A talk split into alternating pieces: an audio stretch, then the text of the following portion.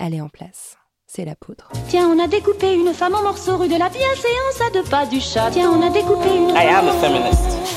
Je vous obsède avec une constance Je ne suis pas conduite qui appelle quand même l'admiration. d'une façon conforme à ce qu'on attend d'une jeune fille d'abord et d'une femme ensuite. I'm sorry that I didn't become the world's first black classic pianist.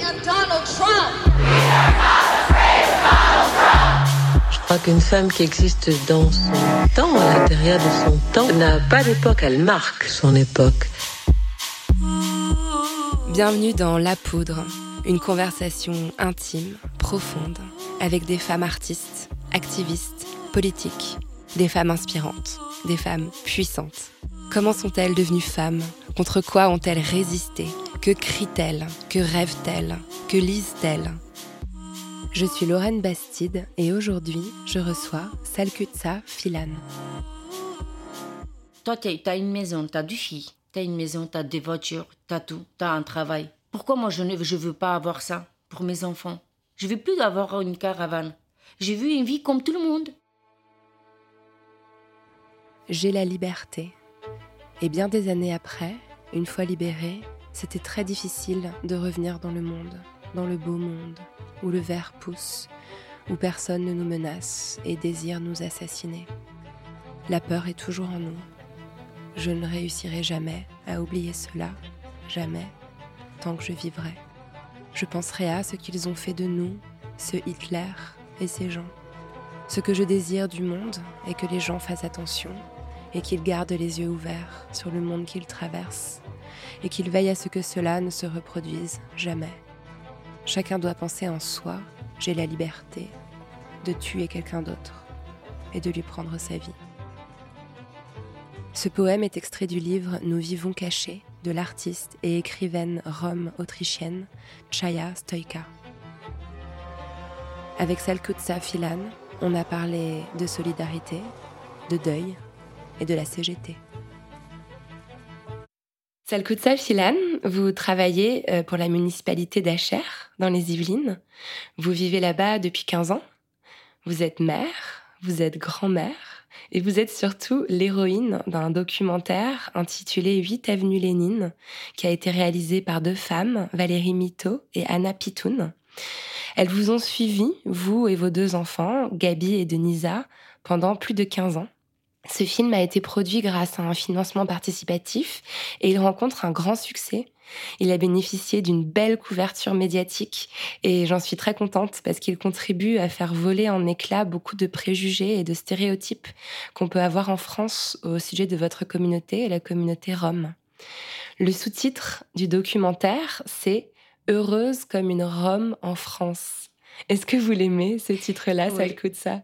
Oui, et je suis heureuse d'être Rome et être euh, habitée dans la France et de montrer aux gens que même si on est des Roms, et on peut être comme tous les gens, on peut vivre comme tous les gens, on est des humains.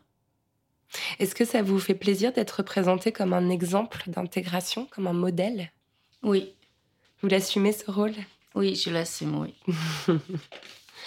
Alors, celle que de ça, dans cette émission, euh, on essaye de comprendre euh, le parcours, la vie des femmes d'aujourd'hui. Donc, on va revenir un peu en arrière. Vous avez grandi à Garla-Mare, Oui, une petite ville euh, qui est dans le sud-ouest de la Roumanie, au bord du Danube. C'était comment de grandir à Garla-Mare c'était trop, trop beau, très joli avant. On était trop petits avant. on- c'était un peu la vie dure. C'était dur. C'était dur. Même avant, c'était dur. Mais j'avais mon père qui travaillait quand même euh, dans l'agriculture. Et on n'a pas senti, on- nous, on était à l'école, euh, les enfants, j'ai entré, j'ai aidé ma mère, ma, grand-mère. C'était bien, franchement, c'était bien. Mais petit à petit, c'était tout, c'est tout détruit après les, présidents, comme dans, tous les pays. Hmm. Vos parents, ils vous ont transmis quelle éducation? Bah, d'être fort, d'être respectueuse, et d'avoir un travail, et de faire tout pour ses enfants. Hmm. Euh, dans le film, on, on vous voit à un moment retourner à Gare-la-Marée pour les, pour les vacances, je crois. Euh, et on voit des voisines dans le village dire euh, qu'elles sont bien contentes que la plupart des Roms aient quitté la ville. Est-ce que vous avez subi du racisme en tant qu'enfant Rome dans cette ville quand vous étiez petite? Oui. Et même comme vous, vous avez vu dans le- les deux femmes quand ils parlent, même au jour d'aujourd'hui, ils n'arrêtent pas. Et nous, on a subi, surtout dans les écoles. Parce que moi, j'étais à l'école. On était comme des poupées dans les classes, euh, juste euh, pour passer les- l'heure, c'est tout. Mais être euh, sorti à- au tableau, de, de, de poser une question, rien du tout.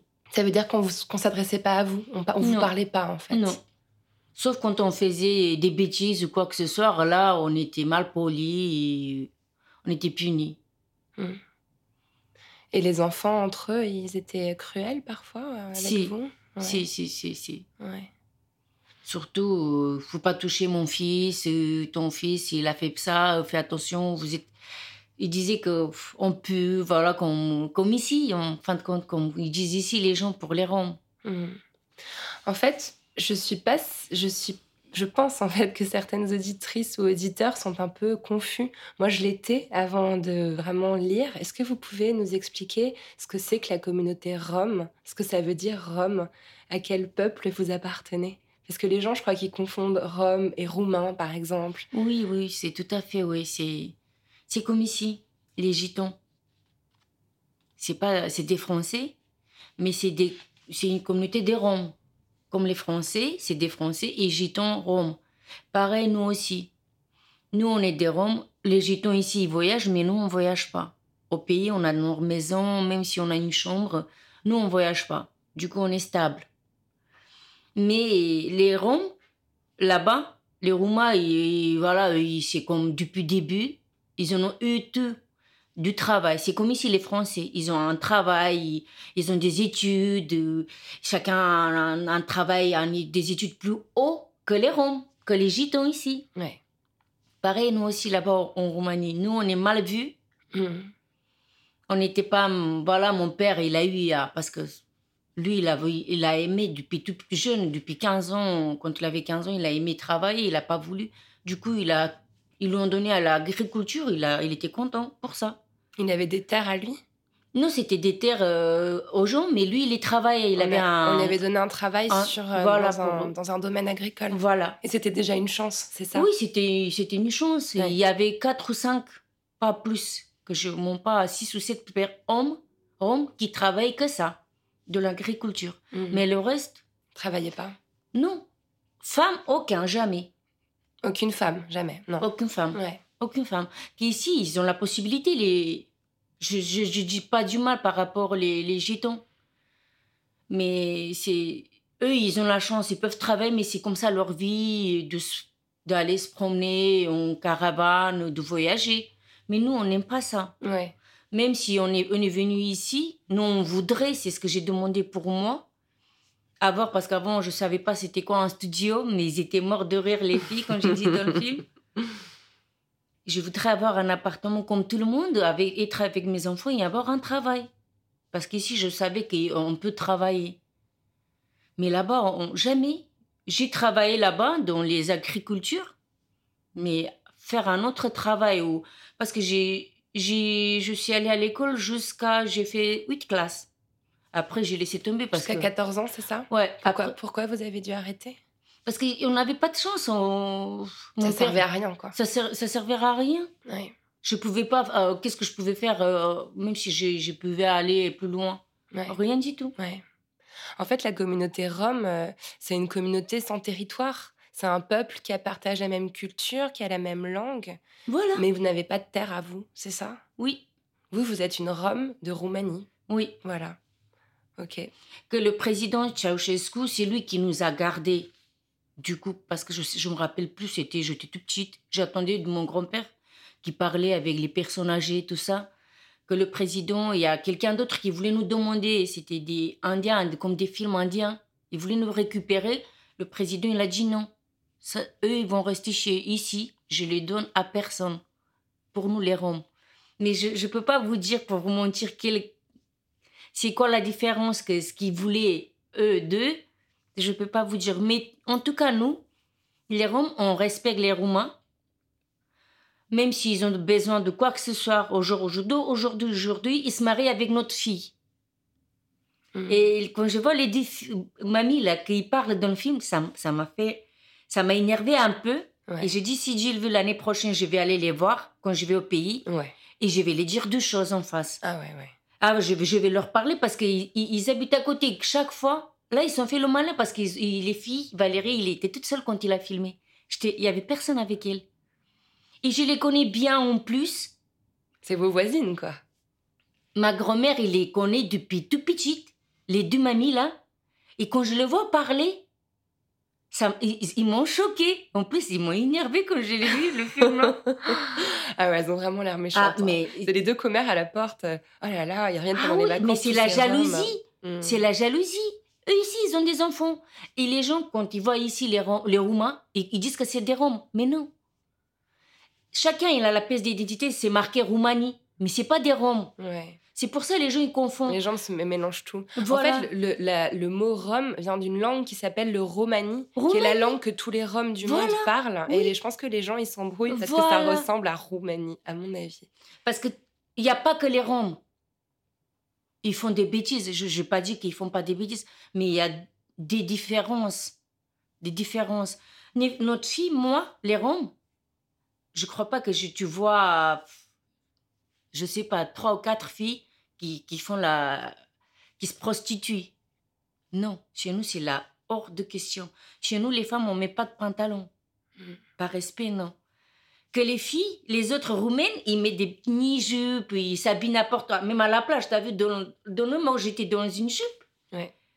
Par respect, il y avait mon bon frère avec moi. euh, non, on se déshabille pas. Ouais, dans le documentaire, on vous voit vous baigner dans le Danube, vous avez un, un Un t-shirt et voilà. une jupe, quoi. Vous n'êtes pas en maillot de Non, bain. non, Mm, non, mm. parce que par, ex- par respect, non. Par contre, vous portez un pantalon, là. Et Là, des oui. baskets. En France, oui. Et depuis quand je suis ici, je, je me suis intégrée, j'ai dit non. Quand je vais aller me promener avec mes copines ou mes collègues entre des Roms, je mets une jupe. Mais quand je vais au travail ou je vais quelque part, je mets un pantalon. euh, Même eux, ils savent, ils m'ont vu d'un pantalon, il n'y a pas de... Ça pas de passe. Non, il n'y a pas de souci. ouais. En fait, j'ai- lu quelques, quelques éléments sur, euh, sur votre ville natale, Gare-la-Marée. Donc, il y a 24% de, de Roms qui habitent à Gare-la-Marée. Et j'ai lu que la totalité de la communauté Rome euh, de Gare-la-Marée avait été déportée pendant la Seconde Guerre mondiale. Euh, Est-ce que c'est quelque chose qu'on vous transmettait enfant? Est-ce que vous aviez conscience que vous apparteniez à un peuple qui avait été persécuté? Oui. Et même au jour d'aujourd'hui, l'année dernière, et ça fait depuis quatre ans, il y avait quelqu'un d'Allemagne qui sont venus voir les gens là-bas au pays. Depuis trois ans, ils leur demandent leurs papiers parce qu'eux, ils ont les, les- le registre. Tous, ils sont enregistrés quand ils étaient apportés dans- là-bas. Du coup, ils les ont trouvés. Ils sont venus voir là-bas au pays s'il y en a quelqu'un qui sont encore en vie. Ils ont cherché les familles, les descendants des déportés. Voilà, ouais. A des personnes qui sont assis, sont encore en vie, pour les récompenser. 60 ans plus tard, quoi. Ouais. Mm. Il y en avait, je, je crois, chez nous, il y en avait six ou sept qui étaient récompensés, même avec de l'argent et du l'or aussi, des monnaies en or. Pas beaucoup, mais un peu. Comme une réparation, en fait, parce Ouais. que leurs ancêtres avaient été déportés. euh, Nous, il y avait des personnes euh, carrément qui étaient là-bas. Qui ont, il y en a qui ont 100 ah, qui ans. sont revenus. Qui sont qui encore ont en vie. travaillé et qui Ouais. sont encore en vie. Ouais. Waouh. Il y avait des personnes qui étaient. J'ai vu, c'était horrible. Le cartouche, quand ils étaient. Il a traversé sa jambe, il il a des trous depuis des années, tu- j'ai jamais vu. Même j'ai posé la question à un médecin. Il dit comment ça c'est possible de vivre depuis des années et des années jusqu'au jour d'aujourd'hui. Là, il est décédé l'année dernière. Il avait une balle dans la jambe depuis la guerre. Mais un trou, j'ai jamais vu. Juste depuis, des, et depuis longtemps, il est juste, euh, voilà, pour faire un- comme. Mais sa jambe, il était toujours là. Du coup, lui, il a beaucoup, il a beaucoup touché par rapport à ça. euh. Et là, c'est, je crois, c'est son petit, son fils qui va hériter quelque chose ou pas. Si, ils en ont, même ma, ma mère, parce que ça- son grand-père, il était.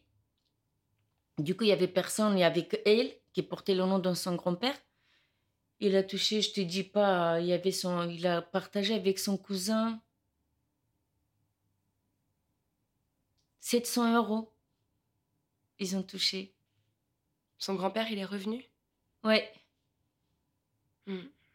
Et même là, j'ai vu, parce qu'il y en a encore trois personnes qui sont encore en vie, il vient leur demander par rapport aux personnes, euh, s'il les connaît, la personne là qu'il est encore en vie, il leur montre leur nom, leur prénom, des photos. Et si lui, il dit oui, si ils ont la famille, ils peuvent être récompensés. Wow. Hmm. Ça continue. Mais il y a des autres villages qui font, ils savent, ils n'ont pas ce nouvelle ça. Ouais. Moi, je voulais quand même rappeler que la France avait déporté aussi des tziganes. Il n'y a pas beaucoup de gens qui le savent. C'est très rarement écrit sur les monuments euh, aux morts. Euh, et il y a un film à ce sujet qui s'appelle Liberté de Tony Gatliff. Je voulais juste le signaler pour les auditrices et les éditeurs. Salkuta, j'ai une question un peu, un peu bizarre à vous poser. Est-ce que vous êtes née femme ou est-ce que vous êtes devenue femme? Je suis devenue femme. Je suis née une fille, mais après mariage, je suis devenue une femme. Vous êtes mariée à quel âge? 15 ans. Et vous étiez amoureuse de votre mari, je crois. Oui, trop. C'était le premier. Vous vous rappelez de votre rencontre avec lui? C'était à l'école, parce qu'on était tous les deux à l'école. Et, et moi, j'ai entré à 16 heures du, du, du collège. J'ai aidé un peu ma mère, ma grand-mère, parce que ma mère, elle était malade et, avec sa maladie, elle pouvait pas faire grand-chose. Du coup, j'ai aidé ma, grand-mère un peu. Et je partais parce que mon père, il avait un cheval. Et pour aller joindre mon père sur les champs, je mettais le cheval à, à une charrette et je partais voir les gens sur le où ils travaillaient de l'agriculture, ils ramassaient du maïs, et des pommes de terre, tout ça. Et moi, comme une maline, pour, pour piquer un peu. du coup, j'ai allé là-bas et c'est comme ça que j'ai rencontré lui, ses parents aussi. Ils étaient, ils m'aimaient bien parce qu'ils voyaient que j'étais un peu maline. Je faisais tout. J'étais jeune, j'avais 13, 14 ans. Mais j'ai, j'ai voulu ramasser pour cacher, pour ramener à la maison. Parce qu'on a, normalement, moi, j'avais pas le droit parce que je travaillais pas et tu devais travailler du matin de 8 heures jusqu'à le soir à 20 heures. Mais moi, je faisais semblant que j'ai ramassé l'air pour les cheveux, pour les. Et du coup, les- c'est comme ça que lui aussi, il est tombé amoureux de moi et on a continué. Mais vous l'avez perdu très jeune. Il venait juste d'avoir 25 ans. Hmm. Qu'est-ce qui, qu'est-ce qui lui est arrivé? Lui, il était né comme ça, malade. Il avait une maladie euh, de naissance. Ouais, euh, il est né avec cette maladie, mais ses parents, ils savaient pas. Hum, Ils étaient même pas au courant parce que même au jour de jour là, ça va un peu mieux. Les médecins, ils s'en dotaient un peu. Ils, ils ont beaucoup, ils savent, mais ils n'ont pas les, les apparats, euh, les, les, les- les trucs pour faire pour les gens, pour traiter les gens, les médecins là-bas au pays. Et avant, il n'y avait pas. Surtout, on était maltraités, on est mal vus. On avait demandé l'argent, qu'on il demandait pour un animal. Du coup, ses parents, ils ne savaient pas. Et après, quand j'ai eu mes deux enfants, il est parti en Belgique. Et il a passé la douane en cachette. Il a pas, parce qu'on n'avait pas le droit. C'était avant la Révolution.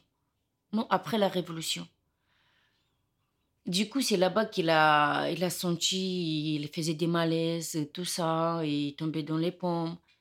Et les gens, ils l'ont ramené à l'hôpital et ils l'ont dit que s'il s'il se fait pas opérer avant 25 ans, il va mourir. Parce qu'il a eu une artère euh, bouchée au cœur et au cerveau aussi. Du coup, il- le sang, il arrivait jusqu'au cerveau et après, il descendait, il fonctionnait pas sur son cerveau. Lui, comme il était tout seul, il a fait beaucoup de bêtises. Il n'a pas écouté, voilà, il, comme un homme tout seul. Moi, je n'étais pas avec lui. Après, il a fait en prison un an. Ils l'ont mis au pays. C'est là que moi, j'ai vu qu'il n'était pas...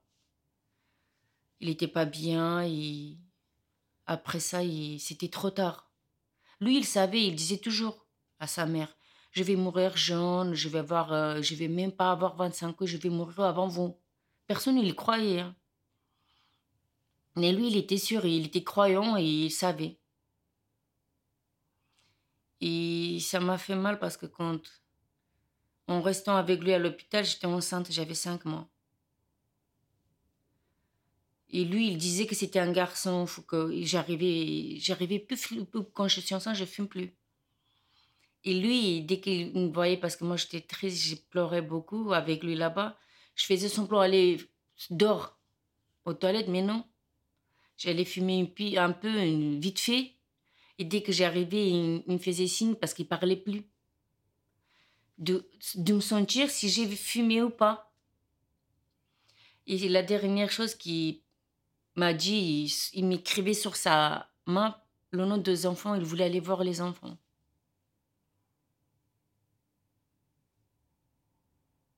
Il a pu les voir.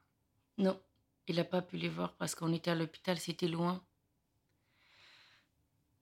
Et j'avais tous les gens, ils voulaient, le ra- mais lui, il voulait rentrer à la maison. Il voulait plus rester au pays, au- à l'hôpital. Parce que lui, il savait qu'il va mourir. Mais nous, juste, il m'a dit de l'habiller. Je l'ai habillé, mais dans sa tête, il croyait que je vais le ramener à la maison. Du coup, son père, son frère, comme il habitait en Belgique, il, il est venu en avion. Il avait parlé avec un médecin là-bas pour le récupérer avec un hélicoptère au pays pour le ramener là-bas. Du coup, c'était trop tard. Il a, il a pu voir le- l'hélicoptère en arrivant. Il a atterri, mais même pas 10 minutes. C'était trop tard. C'était trop tard, ouais. Il a, il a résisté beaucoup. Les gens, ils ne traitaient pas là-bas de sa maladie. Ils lui donnaient juste un calmant. Que lui, c'était le cerveau. Lui, il n'a pas dormi pendant deux semaines. Parce que c'est le cerveau qui. il- lui, il voulait dormir, mais c'est. Du coup, il y a une, assistante qui lui ont, ils fait une piqûre pour dormir. Ça veut dire qu'ils ont obligé le cerveau pour dormir. Du coup, c'était ça là. C'était un infarctus fatal. Et c'est là qu'il est. Dès qu'il a eu la piqûre, dix minutes après, c'est. Et les médecins, ils ne savaient pas. Mais après, qu'est-ce qu'on pouvait, on pourrait faire? C'était trop tard. Ils sont venus, ils ont mis le choc, mais Trop tard. trop tard, oui. Parce qu'on avait trouvé une- des médicaments qu'on pouvait l'injecter, qui pouvaient déboucher les veines sur, au cœur et au cerveau aussi. Mais Ouais. Il n'a pas été bien soigné, quoi. Non, franchement, même au jour d'aujourd'hui, j'ai vu des gens à l'hôpital parce que j'ai perdu ma mère. Ma mère, est, il a fait un infarctus parce qu'elle avait des problèmes au cœur. Mais j'ai vu mon père à l'hôpital, mais j'ai pété les plombs quand je suis allée. Infection totale. Pas les chambres nettoyées. Les toilettes, c'était, franchement, les gens, quand ils vont là-bas, même si tu es pas malade, tu vas tomber malade, tu vas attraper des microbes, tout ça. Et parce que vous pensez que c'est parce qu'ils étaient roms qu'ils n'étaient pas soignés correctement? C'était du racisme? C'était une façon d'être maltraité ou c'est C'est ça, il y a ça aussi, mais j'ai vu dans, pour les pour les autres gens aussi, c'est pareil. C'est il y a pas du il y a pas d'hygiène, il y a pas les c'est ce que j'ai parce qu'avant j'avais travaillé avec euh, Médecins du Monde. Et j'avais demandé de aller là-bas avec eux au pays, Ouais, de de faire quelque chose pour les hôpitaux, ouais. pour les centres. Vous avez rencontré Médecins du Monde en France hein, quand vous êtes euh, Oui, arrivé en en- France. Vous avez été en lien avec eux. D'ailleurs, c'est là que le documentaire a commencé. Oui, Parce que Anna et Valérie travaillaient avec Médecins Oui. du Monde et ont commencé à vous filmer parce que vous scolarisiez vos enfants et ils voulaient montrer l'exemple à la communauté rome. Enfin, je, je resitue un petit peu. Oui, oui, oui, c'est, ce que j'ai dit. Il faut qu'on, qu'on aille un jour là-bas pour leur euh, ramener les, ce qu'il faut pour euh, soigner les gens, pour, euh, pour leur montrer comment Mhm. il faut. Parce que tu peux pas, surtout pour les femmes enceintes. Mon Dieu, c'était horrible. Et donc, vous vous êtes retrouvée, euh, vous, au Salkutsa, euh, bah, toute seule, sans votre mari. Vous aviez quoi, 20, 20 ans? Euh, non, j'ai, lui, il est né en 7 mars et moi, je suis née juillet. Du coup, trois mois plus. La même année. On est les mêmes années, oui. D'accord. J'avais, j'avais pas 25 ans. Ok. Et vous aviez euh, donc euh, tro- trois enfants, en fait, quand il est parti? Non, deux, parce que euh, le troisième, quand j'étais enceinte, aujourd'hui, on l'a enterré. Et le lendemain, j'ai perdu le bébé. Moi aussi, j'étais en coma pendant trois jours. Vous aviez perdu le bébé juste après ça Juste après, le lendemain, ouais, dès qu'on l'a enterré, le lendemain, j'ai perdu le bébé aussi. J'ai failli passer aussi, mais Dieu, il a eu pitié de moi. euh, Il a pensé aux enfants et Mhm. Et donc, vous êtes retrouvée bah, veuve, toute jeune, avec vos deux enfants. Euh, Est-ce que ça vous a obligée à être plus forte, cette épreuve? Oui. Parce que je suis restée au pays. euh, J'avais mon père, j'avais la famille là-bas, ses parents. Mais après des mois et des mois, je voyais que ses parents, ses frères, euh, tous, ils faisaient pour eux. Moi, je pensais, j'ai essayé- je, je me suis dit, ils vont pas m'aider. J'ai deux enfants. J'avais une petite maison avec deux chambres.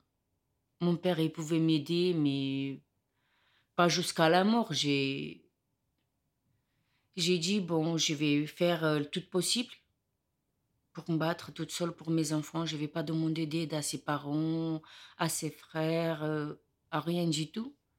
Et je vais essayer de faire toute seule de pour, pour mon mieux, pour faire euh, de, pour mes enfants.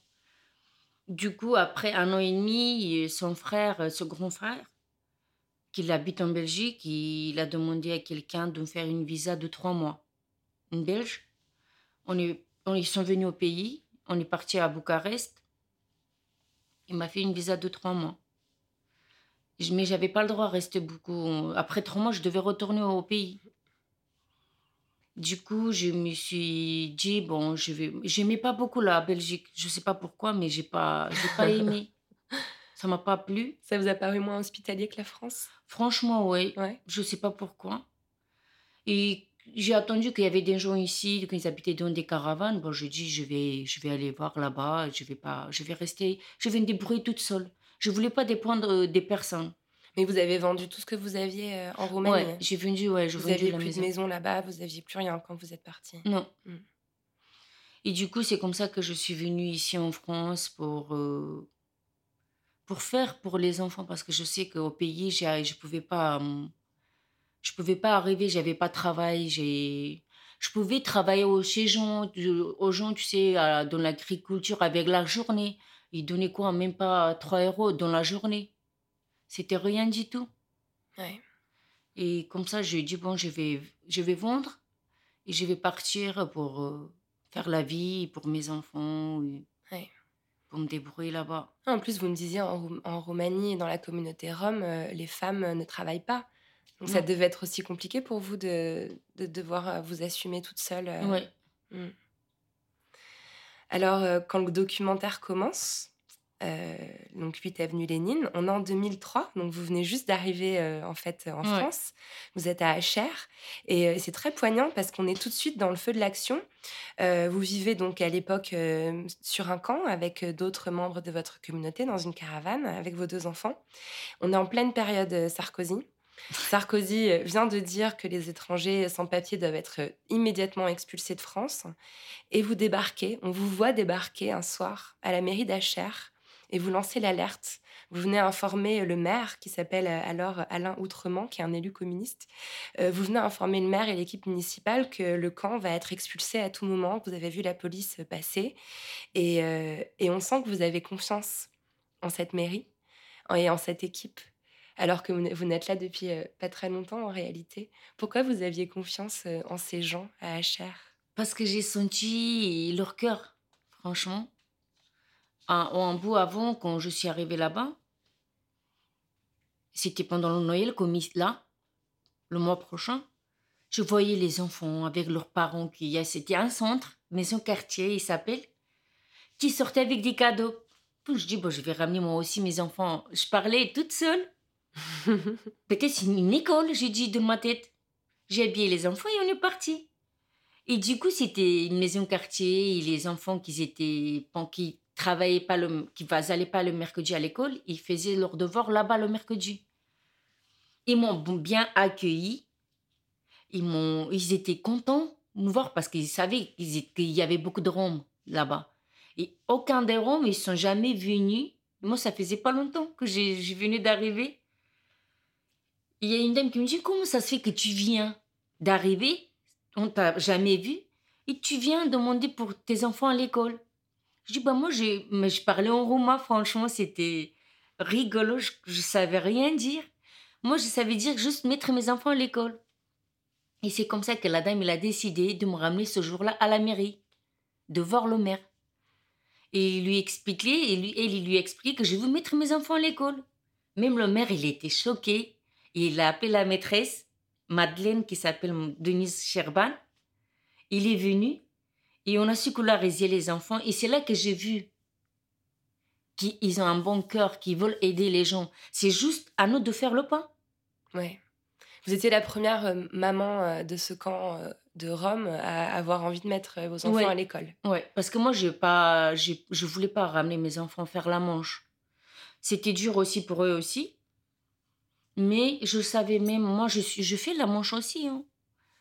Mais mes enfants, ils étaient à l'école. J'ai pas ramené mes enfants avec moi. J'ai dit, c'est pas une vie pour ça. Après, dès que j'ai vu petit à petit que eux, ils veulent m'aider, je les ai demandé, je veux apprendre le français. Je veux avoir un travail, je veux avoir des papiers. Ils m'ont dit que si, la, si je veux, oui, il n'y a pas de souci. C'est un personnage extraordinaire, l'institutrice de vos enfants, euh, Denise Gerbin. Ben, même au jour d'aujourd'hui, là, il est à la retraite, ça fait presque deux ans. Non, plus de deux ans. Il va chez mon fils. Du fois que mon fils, il, il est libre, il ramène le garçon chez elle et elle à la maison. Le mercredi et samedi. Et ma fille aussi, il ramène sa grand-fille chez elle aussi Ouais, pour les aider. Et franchement, c'est, c'est comme une mère pour nous. Ouais. Pendant tout le documentaire, on voit euh, qu'elle joue un rôle très important pour votre famille. Ouais. Euh, par exemple, le soir de, cette, de l'expulsion, euh, cette scène très violente Ouais, qui ouvre le film, elle les prend, elle les prend chez elle. Et depuis ce jour-là, euh, elle, il, est- il a eu le diabète à cause de ça, de stress. Ah ouais, Il a eu cette maladie. hein. Il n'était jamais malade.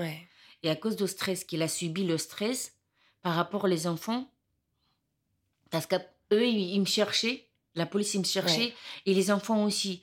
Et lendemain, les enfants, ils étaient à l'école, et eux, ils ont caché les enfants. Je ne sais pas où ils ont, ils ont caché pas les récupérer. Parce Ouais. que moi, j'étais pas là, j'étais cachée aussi. On voit des scènes qui sont extraordinaires. Ouais. Alors en fait, il y a deux documentaires. hein. Il y a un documentaire qui s'appelle Caravane, qui est sorti en 2003 Ouais. et qui parle vraiment bah, de cette expulsion et, de, et des quelques mois qui ont suivi. C'est là qu'on découvre un peu votre personnage. et ensuite, Anna et Valérie ont décidé de poursuivre, de continuer à vous filmer et de faire ce deuxième documentaire euh, qui est sorti tout récemment. Et on voit que c'est extraordinaire. Il y a la police qui débarque à l'école euh, pour revenir chercher une petite fille dont les parents vont être déportés, ramenés à la frontière. Il y a vos enfants à côté, l'institutrice qui les met derrière elle en espérant qu'ils vont pas être repérés. Enfin, c'est des scènes qu'on. Oui, c'était choquant. On a du mal à croire aussi, que c'est hein. en France Même dans pour les, les, années pour les 2000, hein. enfants en français, hein, c'était pour tous les enfants Ouais. qui étaient à l'école, c'était choquant. hein. Ouais. La, la scène de l'expulsion, elle est vraiment d'une violence inouïe. Moi, je pouvais Mm. pas m'empêcher de pleurer en la regardant. On voit votre caravane être détruite entre Ouais. les dents d'une grue et on voit dépasser une couverture. Ouais. Et sur la, et la couverture, on a vu vos enfants faire, faire leurs devoirs dessus. Ouais. Quelques minutes avant, dans le film, ça m'a ça m'a retourné de voir cette scène. Et, et on voit votre visage euh, vraiment euh, choqué ce soir-là. Ouais. Et vous n'avez plus jamais eu à vivre ça. Et même après ça, quand les, tous les gens de la mairie, ils nous ont mis dans une église, euh, voilà, on s'est caché beaucoup, plusieurs personnes. Ils ont posé la question. Les autres gens, ils voulaient faire des caravanes et un terrain avec des caravanes. J'ai dit jamais, plus jamais, je vais plus vivre dans une caravane sur un terrain. Et là, je me suis énervée parce qu'il y avait quelqu'un qui était d'accord avec les Roms. Je lui ai dit, toi, tu, tu peux me poser, je te pose la question. Toi, tu as une maison, tu as deux filles. Tu as une maison, tu as des voitures, tu as tout, tu as un travail. Pourquoi moi, je ne je veux pas avoir ça pour mes enfants? Et le ancien maire, qui était à la retraite, c'est là qu'il il était choqué. Je lui ai dit, non, je veux pas. Je veux plus avoir une caravane. J'ai vu une vie comme tout le monde. Si vous pouvez faire tout ce que vous voulez pour les autres gens, mais moi, je vais vivre une semaine devant ta porte, une semaine chez l'autre, mais je ne vais plus aller nulle part. Et c'est là que euh, quelqu'un, euh, c'était le secrétaire de Alain Autrement, il me pose la question, mais pourquoi tu vas nulle- ailleurs En Belgique, en Italie Je dis, mais j'aime pas, c'est ici. Vous êtes ma famille ici. Ils ont commencé à pleurer et c'est là qu'ils ont décidé de faire se battre pour les enfants qui sont scolarisés. Ouais. Et c'est là que ça a commencé la bataille euh, jusqu'en 2005. Ouais. En fait, euh, donc il y, a- il y a trois familles hein, dont les Ouais. enfants ont été scolarisés dans ce camp, qui ont été. euh, Il y a une sorte de programme qui a été monté pour vous par la mairie d'Achères. Ouais. On vous a donné un terrain légal et petit à petit, on vous a trouvé un travail et vous avez pu obtenir vos papiers. euh, Moi, ils se 2005. sont battus jusqu'en 2005. Ouais. Je me rappelle comment le préfet, ils ont eu, parce qu'on a Jacques Chirac, ils ont eu le film, je crois, Ouais. Caravane 55. Ouais. Du coup, ils ont envoyé le sous-préfet à la, où j'habitais dans la caravane, sur le terrain là-bas. J'ai été choquée, j'avais peur aussi.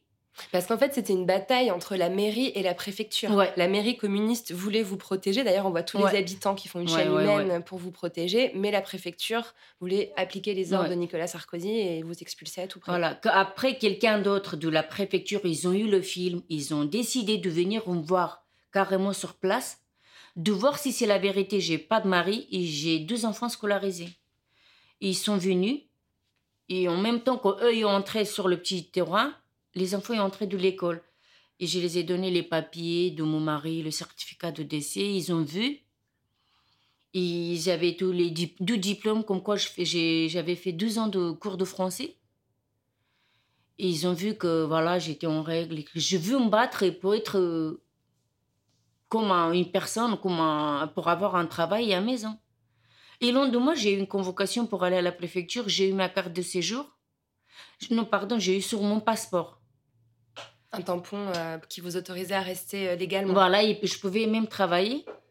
Et le lendemain, j'ai trouvé un travail, j'ai commencé le travail tout de suite. Et vous avez eu votre maison ensuite? Oui, après, même pas une semaine, eux, ils étaient déjà les gens qui travaillaient, qui étaient à la mairie, secours catholique, secours populaire. Franchement, je peux pas les oublier.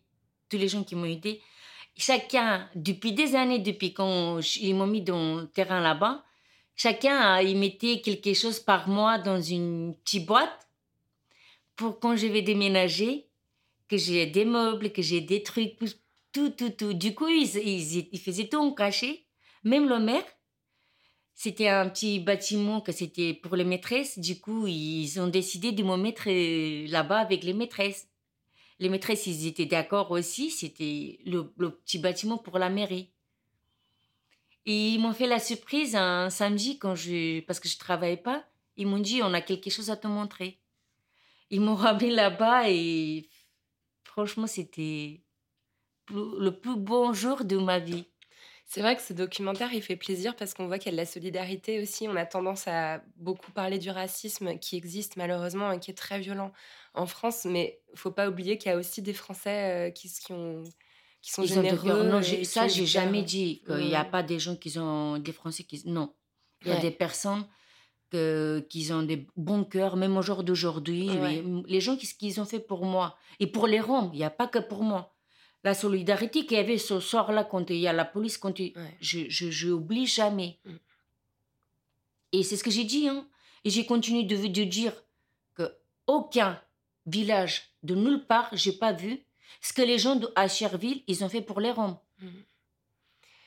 Je voulais quand même donner un petit chiffre parce qu'en 2003, donc au moment de cette expulsion, il y a eu 2000 expulsions euh, de Roms sur des terrains illégaux. En 2017, c'est 11 000. C'est plus euh, 16% de plus, euh, pardon, 12% de plus qu'en 2016. Euh, Amnesty International a dénoncé les expulsions des campements roms euh, parce qu'ils représentent une situation désastreuse pour les demandeurs d'asile. Voilà, je voulais le préciser, la France n'est vraiment pas exemplaire sur ce terrain-là. Je voudrais qu'on parle un peu de votre fille. Comment elle va, Denisa? Il est même pas au courant. En plus, j'ai oublié de l'appeler ah, Vous l'appellerez en sortant. Parce qu'il voulait. Oui, il va bien, tout va bien. Là, euh, il espère bientôt de. Parce que là, il la lettre le, le petit. Il voulait a- arrêter pour parce qu'il veut qu'au- qu'il prend son travail. Mais ils vont bien, ils ramènent les petites à la à l'école. euh. Tout va bien. On assiste à son mariage dans le film. C'est un moment qui est très émouvant. Ouais, On voit ouais. le, le maire euh, qui la, qui la marie après toutes ces aventures qu'on a vécues avec vous. C'est, c'est, ouais, c'est franchement, c'est comme une famille. Mhm. Et au moment de son mariage, on, on- on assiste à un moment euh, qui, moi, m'a un peu, euh, un peu interpellée. On voit deux, deux jeunes garçons euh, qui expliquent euh, que dans la communauté rome, c'est très important qu'une femme soit vierge pour se marier, alors que les garçons, euh, c'est pas très grave. Ouais, voilà, c'est ça le problème. on est d'accord qu'il y a un problème. Oui, c'est vrai, ouais. C'est ce que j'ai dit tout à l'heure. et C'est chez nous le respect d'une femme, ouais. Le respect de, son- de sa famille, Mm. de elle-même aussi. C'était comme ça que moi, voilà, quand je suis grandie, ma grand-mère, m'expliquait tout ça. Faut que pas, que tu te laisses pas les garçons te toucher. Du là en haut, oui. Mais de là en bas, faut pas te les laisser toucher. Mais je dis, mais mamie, pourquoi? T'as pas le droit. Tu dois être vierge quand tu vas te marier. C'est le respect de ton, père, ta famille et ton respect à toi aussi. Et dit, mais j'ai dit à ma grand-mère, pourquoi les garçons les garçons, c'est des garçons, ma, fille. Les garçons, ils, ont, ils portent un chapeau, ils tombent, ils donnent un petit coup, et ça, il est son chapeau. Mais une fille, c'est une femme. Il doit avoir le respect. Il me disait, parce que dans la Bible, c'est la femme qui l'a péché. Il a mis l'homme, il a, euh, il a ramené, il a ramené petit à petit de, de faire le péché. C'est la femme qui. Et depuis, les, eux, euh, je ne sais pas ce qu'ils ont mis dans la tête, les personnes âgées, de d'avoir plus de respect, les femmes, Ouais. contre les hommes. Mais vous disiez tout à l'heure que en France, vous pouviez mettre des pantalons, alors qu'en Roumanie, vous pouviez pas le faire, que vous aviez plus de liberté en tant que femme. Est-ce que c'est pas dommage que, par exemple, votre fille qui a grandi en France, elle soit encore soumise à cette tradition-là, alors qu'elle vit en France euh, Et en France, il peut le mettre. Hein, si... Au travail, il le mettait. Hein. Mais je parle, mais je parle du mariage. C'est aussi une tradition qui est. Non, franchement, même euh, là, quand il est marié avec son mari, quand, parce que quand il a commencé son travail, même son bon-père, il lui a dit, tu peux mettre une, une pantalon, tu peux pas aller travailler avec une jupe. Surtout, elle, son travail, c'était euh, faire les, mettre les shampoings dans les rayons, dans des caisses, il partait dans, dans des boutiques. Il- là, il fallait aller vite. Tu peux pas travailler avec une jupe, ça t'empêche. Non, il, il a dit non, non, non. Même son bon-père, il lui a dit, tu mets, tu t'habilles, je m'en fous des gens. Tu t'habilles, tu mets une pantalon et tu vas au travail. Mais elle a quand même dû se marier très jeune. Il avait 19 ans, ouais. Ah, 19 ans, c'est pas si jeune. Non, non, il avait déjà 19 pas ans mal. quand il s'est marié, non. Ouais. Non, il m'a, non, franchement, euh, c'est pas comme aujourd'hui. Ils m'ont écouté, franchement, non. Ils vous ont écouté. Ils ont- Ouais. Non, il avait 19 ans quand Elle, a, elle, a fait des, elle a fait des études jusqu'au bout, en plus. Ouais, ouais. C'est super. Mm. Et on entend votre fils aussi qui dit euh, qu'il était obligé de se marier. On- il est presque un peu genre, oui, bah, j'étais obligé de Mais franchement, c'est, c'est marrant. T'as vu les, les- la mentalité des garçons? Ouais, ouais. Il dit, euh, je- je- il fallait que j'ai une femme et des enfants, sinon mes copains, ils se seraient moqués de moi. Oui. Mm. Mais c'est ce que moi, j'ai, dit. Même non, lui aussi, il m'a écouté. hein. Franchement, il n'a pas fait des... C'est que je vois au jour d'aujourd'hui des filles de 13 à, à 12 à 13 ans. À 14 ans, déjà, ils sont mariés. Moi, je dis, c'est pas leur faute. Hein. C'est la faute des parents. Ouais. Mm. C'est la faute des parents. Tu peux pas laisser un enfant. Lui, il a rien dans sa tête. Qu'est-ce que tu veux qu'un enfant de son ventre, quand il sort, il est né, il a rien dans son tête aussi, le petit. Il a pas la mentalité, il a rien de la tête. C'est pas la faute des enfants. Moi, je dis, c'est pas la faute des enfants. Mm. C'est dommage, mais Il y a une autre réalité. euh, J'ai lu un article qui m'a beaucoup choquée sur euh, les statistiques euh, de, de grossesse et de contraception chez les femmes, les jeunes femmes roms. Vraiment, les chiffres sont, sont très, très angoissants. Euh, euh, Il y a uniquement 8% des femmes enceintes qui sont suivies par un médecin. Il y en a une sur 10 seulement qui utilise un moyen de contraception. Il y a 43% des femmes qui ont déjà avorté parce qu'il y a beaucoup, beaucoup de grossesses non désirées. Et je voulais vous demander, celle de ça, euh, euh, est-ce que les femmes roms s'entendent bien avec leur utérus? Est-ce qu'elles savent, euh, est-ce qu'elles savent bien protéger leur ventre et connaître euh, leur corps? Il y en a qui, qui savent, il y en a qui savent pas. Vous, vous avez su? Oui, parce que moi, moi j'ai eu une grand-mère, ma grand-mère euh, de mon père, il habitait comme ici à Paris. Et comme on dit, que moi j'habite à Cher. C'est un petit village, c'est comme à la campagne. Du coup, ma grand-mère, il était plus euh, mentalité, il savait plus, il était suivi par des... Eux, ils ont travaillé, mes parents, de côté de mon père, depuis toute jeune. Et eux, ils étaient un peu, pas comme les Roms, c'est des Roms, mais ils étaient un peu euh, comme les Roumains. du coup, ils m'ont bien expliqué tout ça. Ma mère aussi, il était suivi par des médecins parce qu'il n'avait pas le droit de faire des enfants du tout, du tout. Du coup, elle, il était suivi depuis toute jeune quand il s'est marié par, par rapport aux médecins. Et on savait, oui, on savait que c'est trop, très important d'avoir un gynéco, d'être suivi par rapport aux contacts sexuels avec, euh, même dès que, quand tu es jeune, euh, avant de te marier, tu dois mettre un préservatif, tout ça. Mais ça, c'est un privilège que vous avez eu que beaucoup de femmes de votre communauté n'ont pas. Non. Ouais. Elle avait l'air super, votre grand-mère. Ah ouais. Ouais. Et même au jour d'aujourd'hui, il y a beaucoup de femmes que, qui sont ici en France. Pour, plutôt, j'ai posé la question, surtout, va voir un, t'as vu un gynéco depuis quand tu es là. Je dis, mais vous êtes. Ça m'a choqué. Je dis, mais c'est trop important. Là, vous voyez pas la télé qu'ils disent, pour, même pour les jeunes filles, d'aller faire des examens de, de, pour les seins, d'avoir. Euh, et surtout pour une femme, que tu as eu des enfants déjà, c'est vite fait, le, la maladie du cancer, tout ça. Il Mhm. faut voir un, un gynéco, faut voir le dentiste, c'est plus important. Là, tu as le droit de faire tous tes examens gratuits pour toutes les maladies, n'importe quelle maladie. Et là, c'est vrai, ils étaient choqués. Et là, ils ont commencé petit à petit de... Parce que ma fille aussi, il a parlé avec ses collègues. Il les a expliqués. Ils savent que c'est plus comme... C'est pas comme au pays. Ouais. Ici, on peut être soigné correctement. Ouais. Ouais. Il y a un moment dans le documentaire, euh, un autre moment qui m'a mis les larmes aux yeux. Euh, on voit votre belle-fille, la, donc la, la femme de votre fils. Euh, elle est dans une salle d'attente avec son médecin, avec son enfant, chez un médecin. Alors on voit pas cette scène, mais elle est racontée. Vous, vous avez l'air un peu, un peu triste que je vous parle de ça, mais c'est un moment euh, Mm. que je trouve vraiment, vraiment choquant en fait. Donc elle raconte que son enfant pleurait parce qu'il était malade, il avait de la fièvre, elle l'a emmené chez le médecin pour qu'il soit soigné. Et à un moment donné, c'est un petit enfant qui a un an, euh, il tombe, il se cogne. Et d'un seul coup, euh, quelqu'un dans la salle d'attente euh, se lève, la montre du doigt en, en la désignant comme maltraitant son enfant. Et c'est complètement surréaliste, on lui enlève le bébé.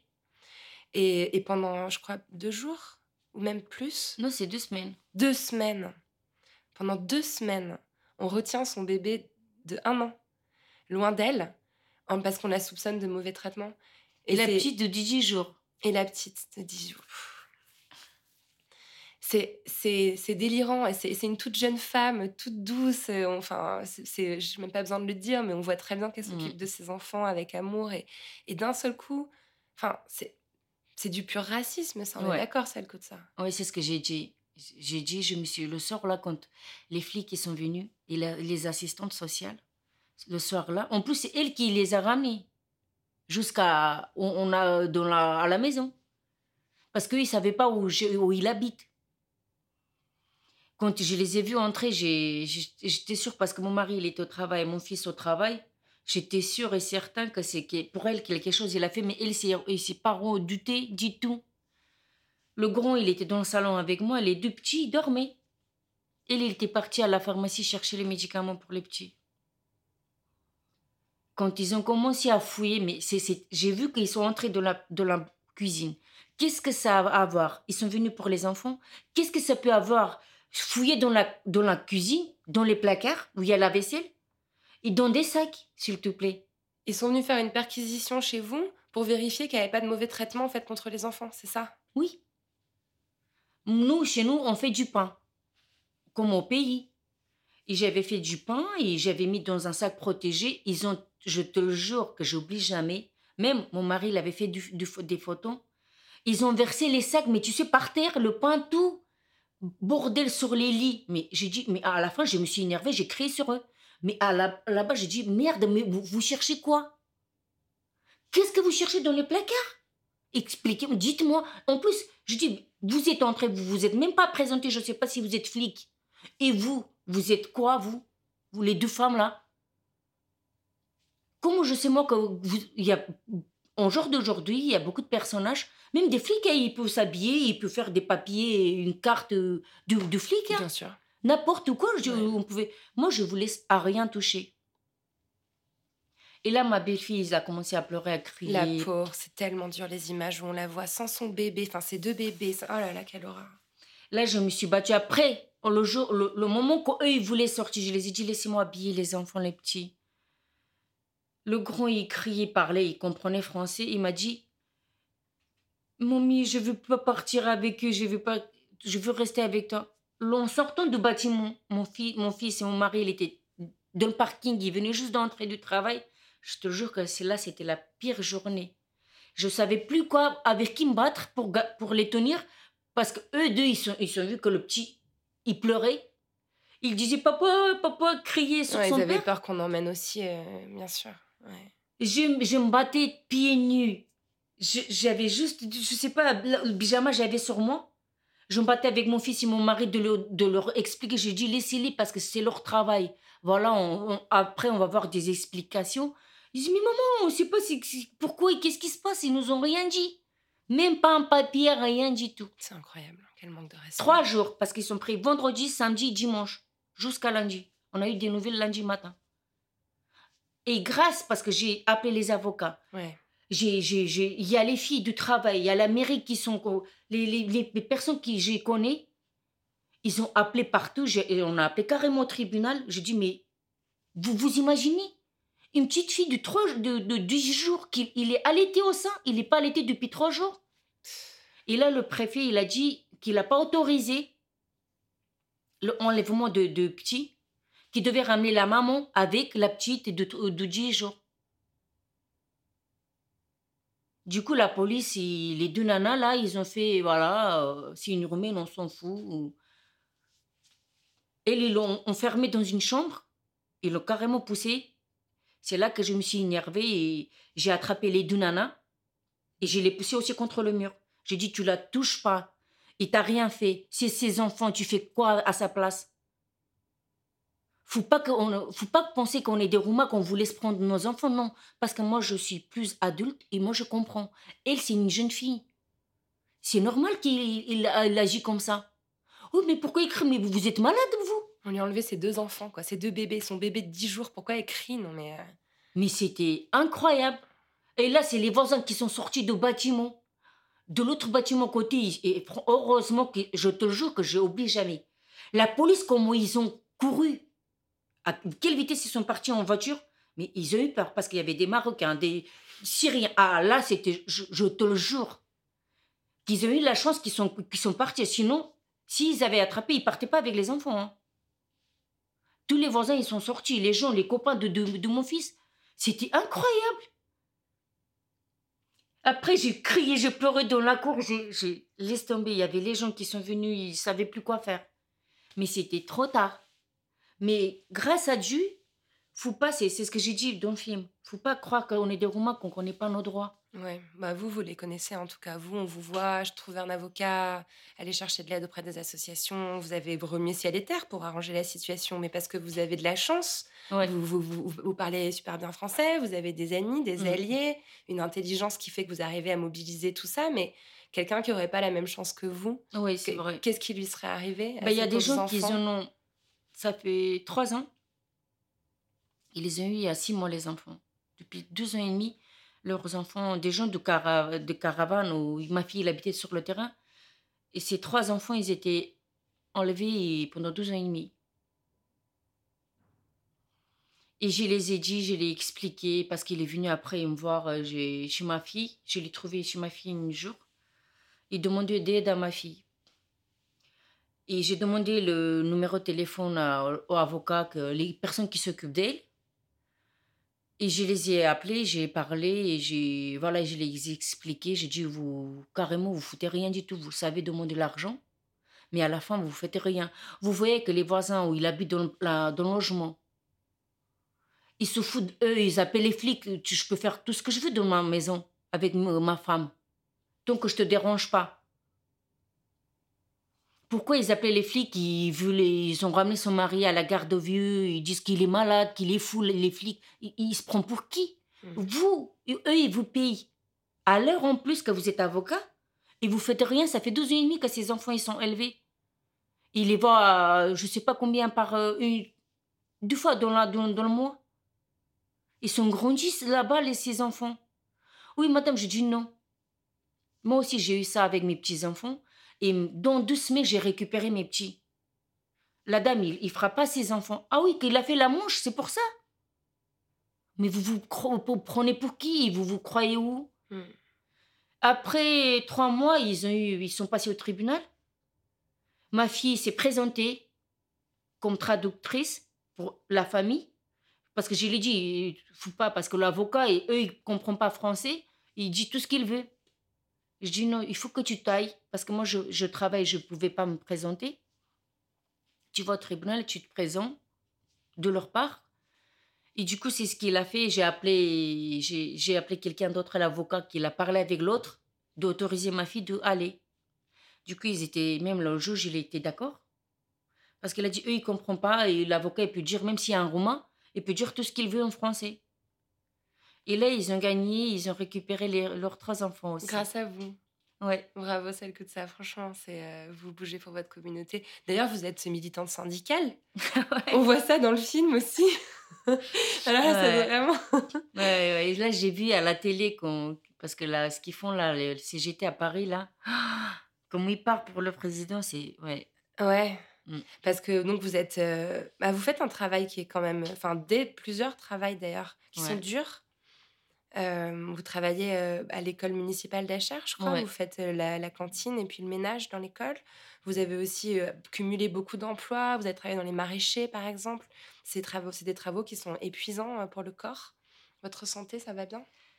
Un peu.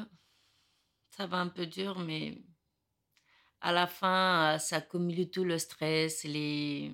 Ouais. Et c'est en travaillant que vous avez rencontré les délégués de la CGT qui Oui, c'est au donné, travail, ouais. Parce que je travaillais depuis 2010, 2008 à la ville d'Achir. Et j'ai jamais dit non, n'importe quel poste, il me changeait, quel continue, jamais. Et à la fin, je voyais qu'il y avait des filles qui venaient juste d'arriver, ils passaient titulaires. Ils ont eu un poste fixe, ils faisaient pas de ménage. Après, je me suis énervée. Euh, quand il a changé le maire, ancien maire à la Honte-Main, il a perdu, il y a le nouveau maire là. En maire de droite. Ouais. Il voulait virer tous les gens. Ils sont foutés pour les gens qui sont là depuis 5, 6 ans ou 8 ans. Lui, il voulait faire économiser euh, avec nous. Et il voulait mettre euh, pri- frais- privé la cantine privée. Du coup, on s'est décidé de faire grève, et de voilà, de se montrer qu'on n'est pas d'accord. euh. Du coup, même les filles qui ils étaient plus anciens que nous, qui sont titulaires, qui ont leur poste fixe. Ils étaient d'accord avec nous, ils nous ont soutenus jusqu'au bout, tout le temps. Et on a commencé et leur montrer que voilà, on est, pas, on est là, on est à la cantine, mais euh, les enfants, ils, ils pouvaient venir, mais il n'y avait pas de repas, personne qui servait. On a fait des jours et des jours, et du coup, le maire, euh, moi j'avais ramené des journalistes et des collègues aussi. Du coup, il me posait la question à tout le monde, sans faire exprès. Et j'ai pris le micro, j'ai crié, voilà, j'ai demandé qui vient nous, expliquer pourquoi. C'est quoi le problème? Après, après ça, il a demandé au un délégué de CGT de venir le parler, voilà. Et, après, ils ont décidé de arrêter. Qu'on va pas être viré, tout ça. C'était pas question par rapport au contrat de encore des contrats d'un an ou six mois. Et les filles, je crois qu'ils ont demandé à Anna et Valérie par rapport à moi d'être filmées au travail. Et lui, parce que je peux pas dire de gros mots, comme il n'a pas réfléchi un peu. Cette fille Il travaille depuis des années à la ville d'Achir. En plus, ils lui ont bien expliqué, même les gens de la mairie, parce qu'ils me connaissent tous, que je, je, sois filmée à la cantine le matin à l'école quand je fais le ménage. Après, encore après le, six ou sept mois, de, de me virer encore. Alors là, je me suis énervée et c'était hors de question. Là, je suis allée les voir et je les ai dit, bah, tu peux faire tout ce que tu veux, mais moi, je, tu peux pas me virer. Tu dois me donner la preuve pourquoi. Vous êtes encore en train de vous battre pour garder votre travail aujourd'hui, en fait Là, non. Là, ça va. Là, ça va. J'ai signé mon contrat. euh, tout va bien parce que Bon. j'ai je dis stop, c'est bon. Ah, c'est pas possible. hein. Mais qu'est-ce que vous avez dû vous battre euh, Ça le coup de ça, c'est jamais simple, quoi. Ah non, mais franchement, c'était. C'est horrible. C'est horrible.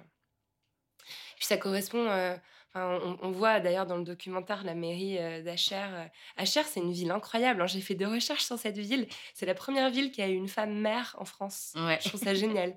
Et ça a été donc pendant très longtemps une mairie communiste. Et on voit à un moment donné les élections, euh, le basculement à droite. Et ça correspond aussi à une, un rejet de plus en plus fort de la communauté rome en France. Il y a un chiffre que je trouve dur. En, en 2013, 87% de la population considère les Roms comme un groupe à part. C'est 21% de plus qu'en 2011. Et en 2013, c'est aussi euh, l'année où Manuel Valls, qui était alors Premier ministre, a dit Les Roms ont vocation à rester dans leur pays et à s'intégrer là-bas. Vous avez quelque chose à répondre à Manuel Valls? Ah, bah là, c'était. Bah, bah, la prof, c'est pas que dans ton pays, c'est intégré. N'importe où, tu peux t'intégrer. C'est c'est l'exemple.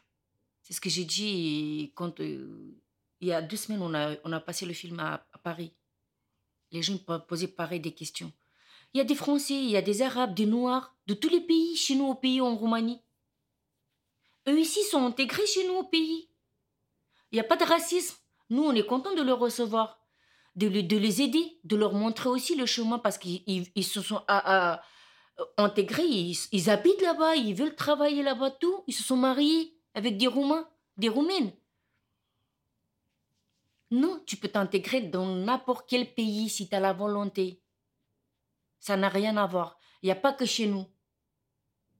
En plus, il faut qu'ils arrêtent parce que tous les n'importe quel pays, tous les humains de, de cette terre entière, on est une famille.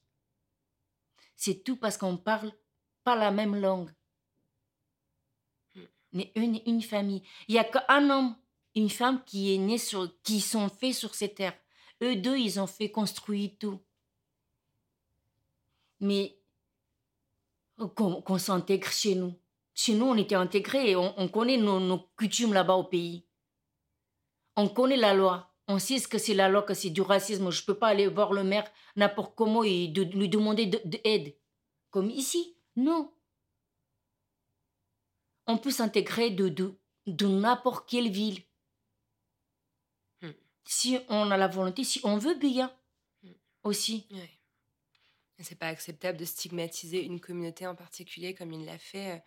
D'ailleurs, il a été, enfin, il a été attaqué en justice. Malheureusement, les associations ont On été va bien fait pour elle. voilà, J'espère pour, euh, qu'il va tenir le sang par rapport à ça. Ouais. Vous avez euh, aujourd'hui un appartement, donc le 8 avenue Lénine à Acher, c'est le titre du film. Mais est-ce que vous avez euh, un endroit où vous êtes dans votre chambre à vous, ça le coûte ça? Un endroit où vous avez du temps pour vous reposer, pour réfléchir, pour vous occuper de vous? Si, j'ai ma chambre à moi. Là, les enfants, ils sont plus chez moi. Chacun son appartement, ils ont déménagé. Et là, j'ai une chambre même libre. je peux me reposer toute seule, il n'y a pas de souci. Je viens du travail.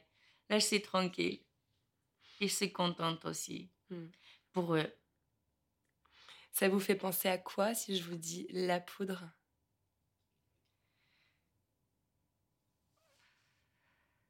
C'est bien réussi Ça vous fait penser à ça? Ouais, Ok. Merci beaucoup, ça. je vous en prie. C'est un grand plaisir. Moi-même aussi de vous répondre. Merci à celle que de sa filane d'être venue faire parler la poudre avec moi. La poudre est une émission produite par Nouvelles Écoutes, elle est réalisée par Aurore Meyer-Mailleux, avec à la préparation et à la prise de son Zisla Tortello, à la programmation Laura Cuissard et au mixage Laurie Galigani. Le générique est une variation sur la chanson L'appétit de Bonnie Banane. Vous aimez l'émission? Je vous aime aussi. Et s'il vous plaît, dites-le moi avec des étoiles, 5 de préférence, sur l'application Apple Podcast. Cela aide la poudre à essaimer. Pour faire parler la poudre sur les réseaux sociaux, rendez-vous sur Instagram, at lapoudre-tv, sur Twitter, at lapoudre-ne, et sur Facebook, sur la page La Poudre Podcast. La Poudre, c'est aussi une newsletter à laquelle vous pouvez vous abonner sur le site nouvellesécoutes.fr, puis cliquer sur La Poudre. Cela sera l'occasion de découvrir Bouffon, Queer, Commencer, Quoi de Meuf, Splash, Vieille Branche, bref, toutes les émissions merveilleuses que nous produisons. Vous l'avez sûrement remarqué, La Poudre aime les livres. Si vous aussi, rendez-vous sur notre site La Poudre Lit, où nous recommandons toutes les deux semaines des ouvrages pour aller plus loin après l'écoute des épisodes. À très vite et continuez de faire parler la poudre.